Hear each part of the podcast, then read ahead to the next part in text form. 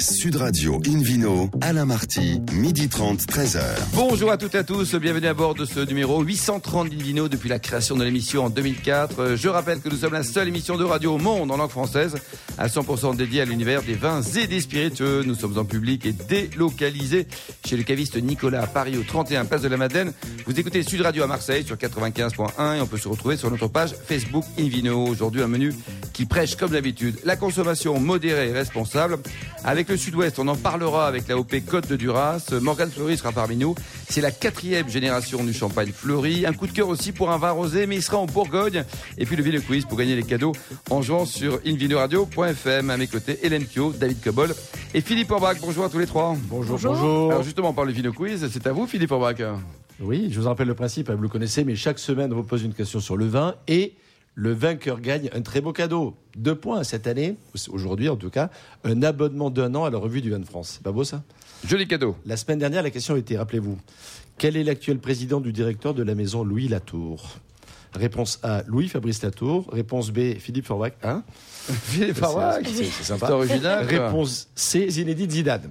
Très bien. Eh bien, la bonne Oh, c'est réponse hein. était, c'était très compliqué. Oui, la réponse A, Louis Fabrice Latour, Forbach, Zidane. Enfin, voilà. Ouais, En tout cas, c'était Donc Zidane n'a pas encore acheté la maison Latour. Quoi. Pas encore, non. Bon, Mais bon. qui se concentre sur L'Oréal. Exactement. Alors, cette Voici semaine. la question de ce week-end. Que possède la famille Lorgeril? Réponse A, une chaîne de brasserie dans le 8e arrondissement de Paris. Réponse B, de très beaux domaines viticoles situés dans le sud de la France. Ou réponse C, des campings autour de Perpignan, dans ce beau pays catalan. Pour répondre et gagner un abonnement d'un an à la revue du vin de France, rendez-vous tout de suite à ce, et pendant toute la semaine, comme vous voulez, oui. sur le site Invino radio.fm, rubrique Vino Quiz. Et le gagnant sera tiré au sort parmi les nombreuses bonnes réponses. Merci Philippe. Invino sur Radio. Justement, on retrouve Hélène Pio, journaliste au magazine Régal, avec, euh, ça y est, on l'accueille, hein, Myrène de Lorgeril est parmi nous. Bonjour Myrène. Bonjour. Bonjour. On, vous accueille effectivement, Myrène, aujourd'hui en tant que présidente du Conseil interprofessionnel des AOC du Languedoc et de l'IGP Sud de France, en tant que euh, présidente de, toute l'énorme infrastructure Lorgerie, le Pénautier. Euh, donc, euh, cinq sites touristiques en Languedoc-Roussillon, une maison de négoce, six domaines viticoles familiaux sur neuf AOC dans Languedoc-Roussillon. Et puis, en tant que championne mais oui, vous venez de gagner le premier prix 2019 des trophées de l'onotourisme. Vous avez remporté ce trophée sur, bah, parmi 350 Oh là candidats. là, bravo, bravo, bravo, Merci, bravo. merci, On est très merci. fiers. Et alors, racontez-nous pourquoi vous, parmi les 350, vous avez gagné Bah, je la précise, plus sympa. catégorie De loin, la architecture. plus sympa, quoi. Ouais, oui, bien sûr. Euh, bah, en catégorie architecture et paysage. C'est Voilà. si beau que ça chez vous? Eh ben, écoutez, on espère, et c'est vrai que compte tenu de la beauté de, de tout un tas de domaines viticoles en France, on était extrêmement heureux de ce trophée, parce que c'est vrai que l'architecture et paysage, on, a de- on avait de beaux challengers. Mais je pense qu'on a la chance d'être euh, à la fois dans une très très belle région, donc d'être un peu innovant euh, avec le château de Pénautier, qui est un des plus beaux et plus grands domaines viticoles, qui s'est tourné vers l'énotourisme depuis déjà 15 ans, donc nous sommes assez pionniers euh, en la matière. Puis on a la chance que nos ancêtres aient construit une très très belle maison, donc on n'avait plus qu'à. On n'avait plus qu'à la restaurer, euh, la mettre, euh, la faire vivre et, euh, et l'animer et le faire savoir. Donc euh, c'est vrai que petit à petit, c'est une activité qui s'est beaucoup développée et qui pour nous est parfaitement complémentaire de. Combien de personnes viennent chaque année, Myrène, vous rendre visite dans ce beau domaine? 45 000 visiteurs. C'est énorme, 45 000. Alors- Et oui, et ça s'est fait petit à petit, sans que quasiment on s'en aperçoive, parce que ça s'est développé. Ah bah ça se voit quand même, année. 45 000 personnes. hein. Mais oui, mais ça se Alors, fait très Pio vient avec ses naturellement. 45 000 copains, on Ça se fait très Dans mon salon, naturellement. ça rentre pas, je vous le dis. Non, mais ça se fait très naturellement parce que ça se fait autour du vin. Les gens viennent euh, visiter, déguster, prendre un repas, euh, séjourner, euh, faire un séminaire, euh, euh, assister à un événement. Et ben finalement, euh, tout, tout mis bout à bout, c'est de multiples occasions de faire découvrir le vin aux gens. Ils viennent euh, soit pour l'architecture du château, qui est monument historique, soit pour le jardin, qui est jardin marquable, soit pour les chais, pour visiter, déguster, soit pour les le ateliers vin, quand même, aussi, un petit pédagogiques. peu, non oui, les oui, mais finalement, on s'aperçoit qu'il y a presque à peu près 30% de gens qui viennent uniquement pour le vin et qui euh, s'ouvrent sur autre chose. Et puis il y a tous les gens qui viennent pour autre chose et qui découvrent le vin. Oui, Donc le fait de faire un lien, sens, voilà, le fait C'est de ça. faire un lien, d'avoir plusieurs synergies, c'est très très important et c'est une des choses qui fait que voilà, le no-tourisme c'est pas avoir un caveau juste ouvert, c'est avoir toute une activité et faire des synergies qui vont faire qu'un groupe de gens qui va venir visiter va trouver euh, intéressant de passer un moment et puis va pouvoir le partager avec euh, la famille, les enfants, les amis. euh, et chacun va y trouver son compte. Donc le tout c'est que les gens passent un bon moment. C'est effectivement important. Donc, on- euh, les, les gens viennent pour ce petit Versailles du Languedoc, puisque c'était le, le- le surnom euh, de- du château depuis du château de Pénautier depuis déjà bah, 200 ans. Euh, et hum, alors, c'est important vous- ce que vous avez dit, les, les amis et la famille. Les enfants, ils sont pas toujours super bien accueillis. Et ben, il faut savoir que chez vous, ils peuvent venir. euh, tant qu'ils veulent. Oui, Déjà, il y a a- 30 hectares de jardin pour s'éclater, pour jouer au foot, ça, ça laisse un peu de place.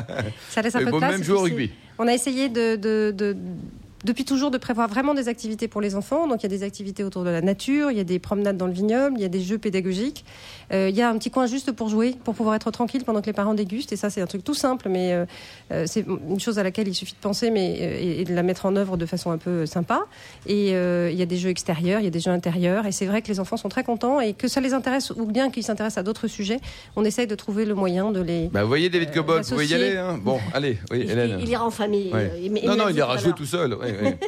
Euh, alors effectivement, on peut donc dormir chez vous. Il y a 24 chambres, je crois. Alors dans le château, on accueille les groupes euh, pour des événements, que ce soit des séminaires euh, d'entreprise, et ça, ça fonctionne très bien parce qu'ils sont comme, comme préservés comme chez eux dans le, dans le château. Ou bien euh, on a des gîtes, et dans les gîtes, là, on accueille les individuels qui peuvent venir un par un, deux par deux, une chambre, deux chambres, trois chambres.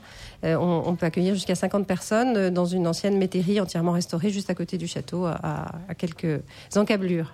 Et puis alors, bah, le, le- but de tout ça, c'est bien sûr qu'il y ait des nouvelles personnes et puis aussi des, habitués. Alors vos habitués, euh, ils, peuvent venir cette année parce qu'ils auront une petite surprise supplémentaire, qui est la nouvelle gamme que vous venez de lancer, Assemblage. Euh, donc, euh, alors je précise pour nos auditeurs qui bien sûr n'ont pas l'étiquette sous les yeux, la marque est écrite en, minuscules et entre crochets. Alors pourquoi ces crochets? C'est quoi? C'est une fantaisie typographique? C'est un peu une fantaisie ty- typographique et c'est surtout euh, l'idée de vraiment euh, dire qu'on est dans un espèce de, de- de- d'univers nouveau et euh, de c'est vrai que la typographie c'est une, une- recherche un peu pour, pour aiguillonner euh, l'intérêt des, des- amateurs de vin devant une bouteille, essayer de les stimuler un peu sur leur recherche. Et euh, l'idée c'était vraiment euh, voilà on est nous on passe notre temps à travailler sur nos terroirs, nos assemblages dans la partie recherche d'appellation, recherche de, de- d'excellence. Et puis quelquefois on a des coups de cœur sur des assemblages qu'on fait comme ça pour le plaisir, en se en s'exonérant des contraintes d'appellation ou de terroir. Et puis souvent ce sont des coups de cœur formidables et on fait marche arrière dans notre labo ou dans notre salle de dégustation en disant bon bah, c'est pas tout à fait ça qu'il fallait qu'on Ouais, fasse puisqu'on est en train. ouais. Mais quand même on, on ga- on laisse un peu de notre cœur Ouais, dans oui. cet assemblage. Et donc on a décidé de, de- de finalement donner un peu de place à cette gamme. Myrène, euh, un site internet peut-être pour prendre enseignement, pour aller voir euh, cette nouvelle gamme, visualiser également ce magnifique château. Oui www.lorgerie.com. L O R G E R I L. Merci Hélène, merci Myrène. Invino sur Radio retrouve euh, Philippe Forbach, euh, qui est toujours au sommet du monde à vie d'ailleurs, pour une balade dans le sud-ouest. On reste dans le sud, mais c'est un autre sud. Hein. C'est un autre sud, c'est un sud plus, plus marqué par l'Atlantique que Ouais. par la Il pleut un peu plus. Intéressant. Le climat est un peu différent, on appelle ça l'arc atlantique. Ah bah voilà. Voilà, exactement. Je vous amène du côté d'une petite appellation pas très connue qui s'appelle les Côtes de Duras. Alors c'est où? C'est situé dans le nord-ouest du département du Lot-et-Garonne, aux confins de la Gironde et de la Dordogne. Pendant, pendant très longtemps, cette appellation, cette petite appellation, était dans l'ombre du Bordelais, puisque pendant très longtemps, il faut savoir que tous les vins du haut pays bordelais, c'est-à-dire ceux qui n'étaient pas nécessairement en Gironde, étaient vendus sous l'appellation Bordeaux. Il s'appelait Au Pays Bordelais. Exactement. Oh et là donc, là là. ils étaient. C'est une époque dorée parce Quel que sens du marketing quand même. oui, et c'était c'était les, les, les, les négociants de, de fameux quai des Chartrons qui vendaient les vins et les gens qui produisaient se posaient pas trop de questions pour la commercialisation. Mais quand euh, l'INAO est arrivé et qu'on a décidé qu'il n'y avait de Bordeaux qu'en Gironde, là ça a été compliqué Gironde, tous les gens d'ailleurs. ouais. Exactement, tous nos amis de, de- de tout autour ont été obligés de, s'émanciper de Bordeaux et de trouver des, des propres marchés. Et pourtant, c'est un vin historique connu euh, déjà à l'époque euh, des rois de France. On disait que, que on dit que François Ier était friand, par exemple, des vins de Duras. Donc il y avait une certaine, une certaine histoire. Alors qu'est-ce qu'on y produit? On y produit des blancs, euh, élaborés à partir de Sauvignon, Sémillon, mais également de Muscadelle, d'Ondinque, d'Uni blanc, également de Chenin blanc. Donc il y a une grande diversité de styles. Plutôt des vins euh, secs, aromatiques, donc un peu tendance, c'est assez intéressant. Des rosés, alors ça aussi on est tendance, et puis avec les beaux jours qui commencent à poindre là de plus en plus souvent, c'est sympathique. Et là on trouve des cépages plutôt d'expression euh, atlantique bordelaise, c'est-à-dire Cabernet Franc, Cabernet Sauvignon, Merlot mais également du, un peu de Côte, hein, qui est le fameux Malbec, en complément de ces cépages euh, très connus. Et, euh, et les rouges sont élaborés avec la même, la, même gamme de cépages d'ailleurs. Les rosés sont plutôt des rosés, alors pas trop tendance provençale, avec un peu plus de matière peut-être, même si on a même chez eux tendance Ah oui, aujourd'hui à à aller éclaircir vers un peu les choses. plus, voilà, exactement, des rosés plus pâles, mais avec des, c'est, c'est assez savoureux comme type de rosé. Et les rouges sont intéressants. Euh, on peut les boire, euh, j'allais dire, euh, aller sur, sur les millésimes un peu tendres comme euh, 2016 par exemple. On peut déjà commencer à les boire, c'est-à-dire au bout de 2-3 ans. Mais globalement, ils sont sympas à goûter entre 5 et 10 ans. D'accord. Et ce sont des vins quand même très accessibles en prix, parce que un Côte de Duras, euh, bon, il y a, y, a, il y a trois caves coopératives, à peu près 80 ou 90 producteurs indépendants, sur à peu près 1000 hectares d'appellation. Donc ça Oui. fait quand même, on a déjà Il y a de la place. Oui, il y a de la place. Euh, même si tout n'est pas, n'est pas planté, euh, ça, fait, ça fait pas mal de volume quand même. Et on, on a des vins euh, autour d'une dizaine d'euros. Oui, donc c'est très Euh, raisonnable ce quand même. qui hein. est vraiment sympa pour pouvoir. Vous aimez les vins du sud-ouest en général, Hélène? Euh, bah écoutez, oui, moi de toute façon, c'est c'est toujours une gamme effectivement que je trouve intéressante Mhm. et en effet avec des rapports qualité-prix super intéressants. Mhm. C'est ça qui est Alors, chouette. Duras, il ne faut pas confondre Duras avec euh, Marguerite. C'est pour, nous. Ça, c'est la vache. Ça, c'est la vache. ça, oui. Mais surtout avec un cépage, parce qu'on on utilise le Duras également, puisque c'est un cépage de l'appellation Gaillac. Ça vient de, étymologiquement parlant, ça voudrait dire le piton calcaire, Le piton calcaire. tellement dur qui effectivement dure Duras. Rien à voir avec le serpent, c'est un piton. Oui. Exactement. C'est juste un promontoire. Promontoire. Et, euh, et donc, euh, mais ça, ça, ça confère aussi, notamment pour les blancs, euh, une, une jolie euh, expression euh, du sol. Alors, euh, peut-être pas né- nécessairement toujours évoquer la minéralité, mais néanmoins, il y a le- on sait que les, les poches calcaires permettent d'avoir des vibrations euh, énergétiques et notamment d'apporter une certaine acidité euh, dans le vin, à travers l'acidité du raisin, euh, et de donner des blancs avec une belle fraîcheur, ce qui est le cas ici pour les blancs de, de Duras. Donc potentiel de garde pour les, pour les blancs, Philippe, faut, faut y aller quand même pas trop, pas trop tard, non? Oui, disons que franchement, un an ou deux, c'est déjà Ouais, vraiment sympa pour, pour les boire. Après, on peut les aimer, ou certaines cuvées peuvent aller plus loin. Mais euh, franchement, il faut les saisir. On n'a pas de liquoreux sur le fruit. Alors, dans cette appellation, on peut faire, dans- de, toujours dans le sud-ouest, des gens qui s'amusent à faire des vendanges tardives, mais c'est n'est pas nécessairement euh, ce qui est recherché pour Oui, l'appellation du. Ras. Il y a vraiment plutôt des secs qui sont produits. Alors justement, quelques vignerons, Philippe, vous en avez déjà cité quelques-uns, mais... Oui, le domaine Molière, tant qu'on est dans les artistes et les écrivains, mais ça s'écrit avec un H au milieu. Mhm. Euh, Mout, Comme Duras. Le Bihan, le domaine Durand, euh, le château La Boissière, par exemple, sont parmi les, les, les, les- les domaines les, les plus intéressants. Plus intéressant, quoi. Température de service pour le rouge, en tout cas, euh, 16 glacé, 2-3 degrés? Mm, Oui, si, si on est au pôle Nord. Mais Oui, si voilà, en France, dans, dans Donc certains 15 degrés, endroits, 14 degrés? 16 degrés, c'est bien pour le servir. Les blancs autour d'une dizaine de degrés, c'est pas la peine de non plus les glacer. Quant au rosé, température de cave, autour de 12 et 14 degrés, c'est parfait. Merci beaucoup Philippe Orbach, merci à tous. Dans un instant, retour au bar à vin du caviste Nicolas à Paris pour parler du champagne fleuri, quatrième génération, et du rosé, mais pas n'importe où, hein, de Bourgogne. Sud Radio Invino, Alain Marty, midi 30, 13h. Retour à la cave Nicolas Place de la Madeleine à Paris pour cette émission en public et délocalisée avec une nouvelle invitée, Morgane Fleury. Bonjour Morgane. Bonjour. Alors vous êtes copropriétaire avec la famille hein, de cette maison de champagne, Champagne Fleury. Un mot sur l'historique. Tout débute en 1895. Exactement, quatrième génération. Donc euh, voilà, euh, trois, quatrième. euh, Mon grand-père qui a créé la marque en 1929. C'était Émile.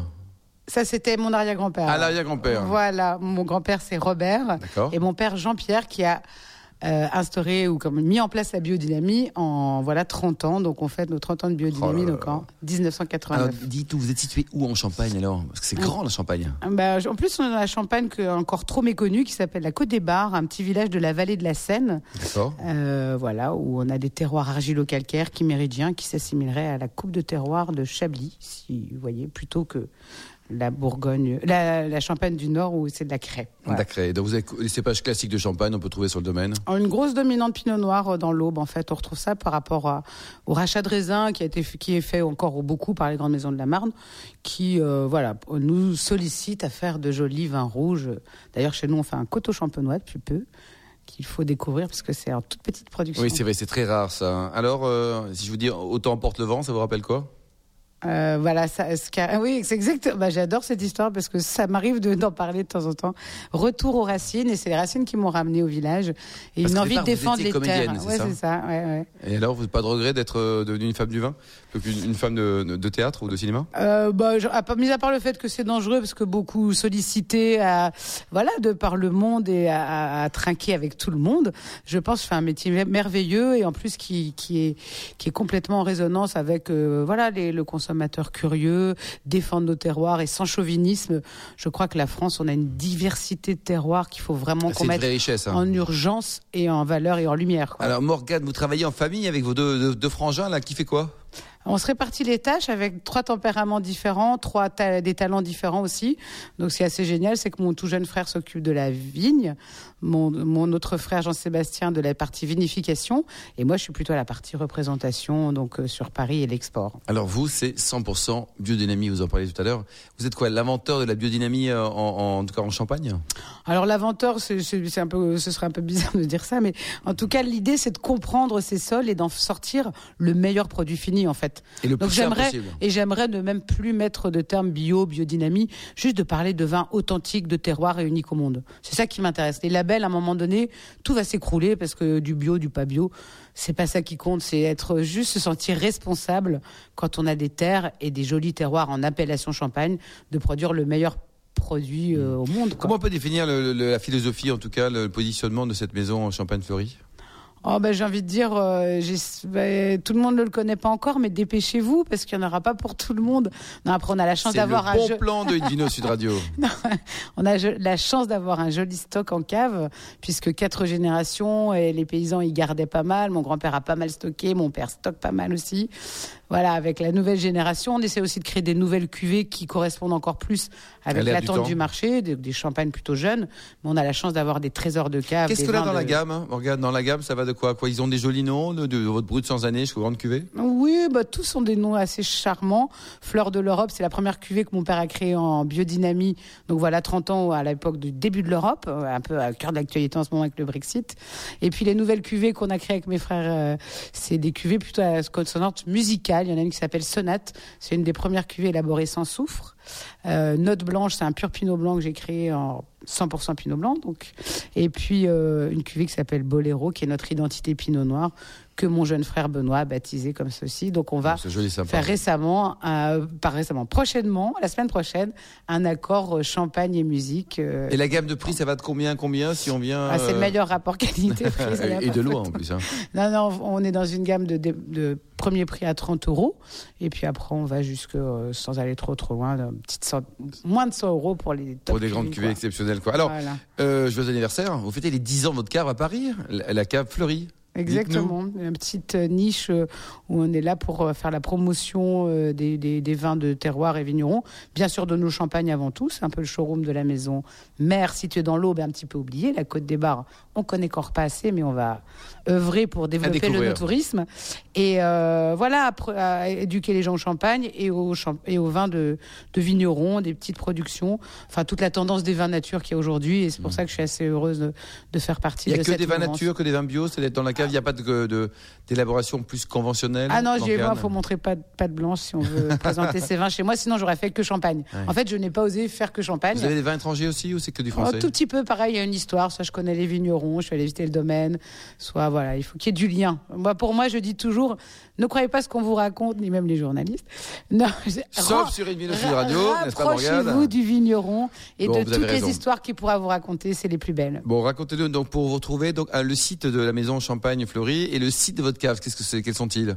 Alors euh, pour la- les, les champagnes, donc on est dans l'Aube, un petit village qui s'appelle Courteron, et pour la maison, la cave, euh, donc l'annexe de la maison mère, c'est au cœur de Paris, à côté des Halles, rue Saint-Denis, au 177, 177 quoi. Macafleury. Et le site internet, c'est quoi le site internet? C'est www.macafleury.fr. Puis on y arrive quoi. Voilà. Merci Morgane Fleury, Invino Sud Radio. On retrouve David Cobold, cofondateur de l'Académie du vin de Paris, pour un coup de cœur pour un vin rosé. Ça va David? Parce que vous êtes Ouais. venu au rosé, là ça fait juste euh, euh, depuis 2004 que l'émission existe et vous n'avez jamais parlé positivement d'un rosé. Non, c'est vrai que je Il n'est jamais trop tard? Je suis ah, mais jamais trop tard. Et puis, il faut jamais dire non. Il faut toujours admettre ses torts et accepter d'avoir tort et, et de réviser ses jugements quand le moment arrive. Et là, le moment m'est tombé dessus. Tac Un jour, je goûtais une série de rosés. et Il y en avait un, j'ai dit, mais celui-là, je pourrais le boire.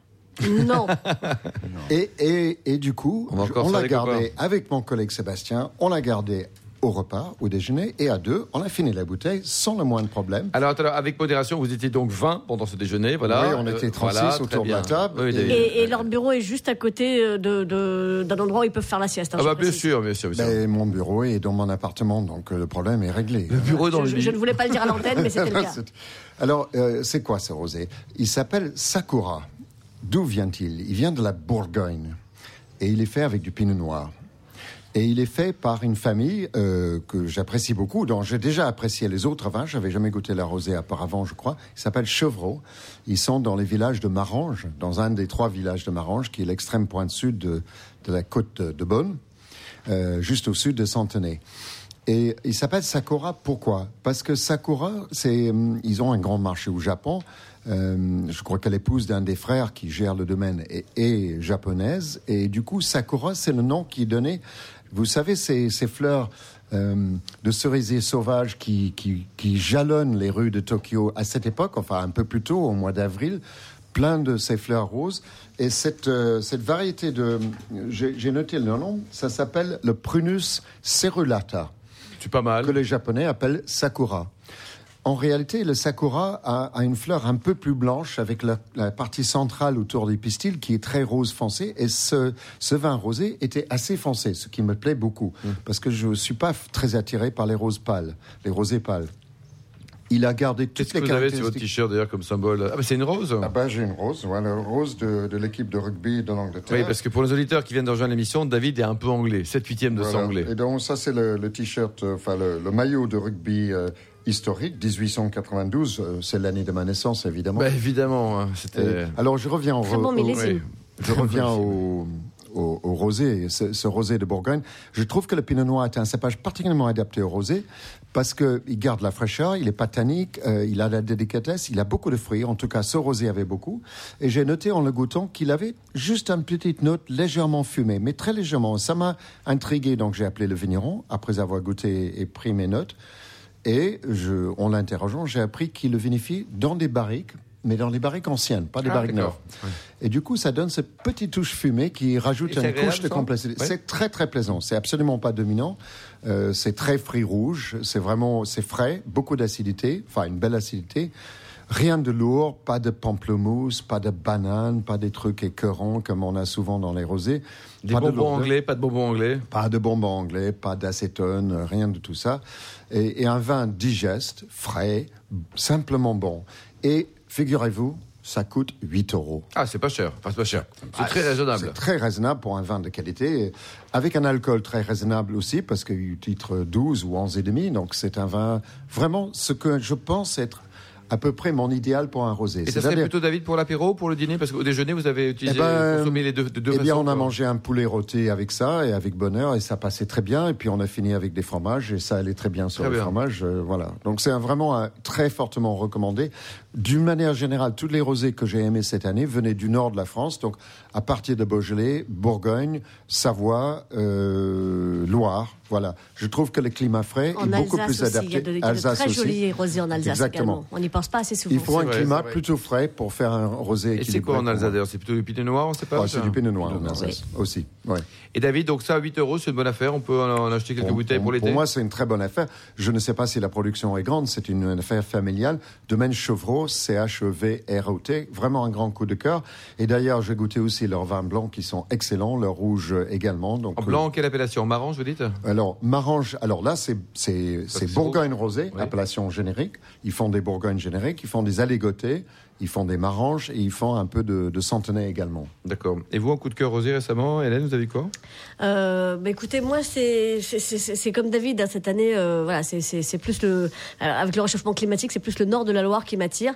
Euh, Plus que le sud, que les, les régions originelles, j'allais dire. Ben oui, je, je, je, je sais bien qu'on est sur Sud Radio et que, mais bon, je- évidemment, c'est- c'est c'est traditionnellement, euh, j'ai des gros coups de cœur pour la Provence, mais mais euh, de plus en plus, c'est intéressant d'aller voir au nord. Et vous, une Les terrasses d'Hortense, euh, fait par Scamandre à Vauvert dans les costières de Nîmes. C'est vraiment Mm. un rosé que j'ai adoré. Scamandre, c'est, Ouais, très bon. vraiment, vraiment. Avec une vraie couleur rosée ou une.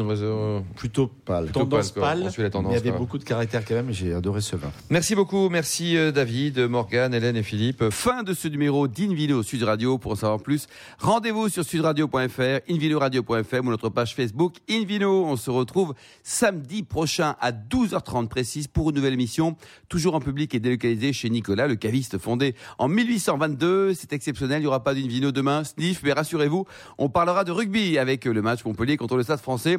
C'est pour la bonne cause, donc d'ici là, excellent déjeuner, restez fidèles à Sud Radio et surtout, n'oubliez jamais de respecter la plus grande démodération.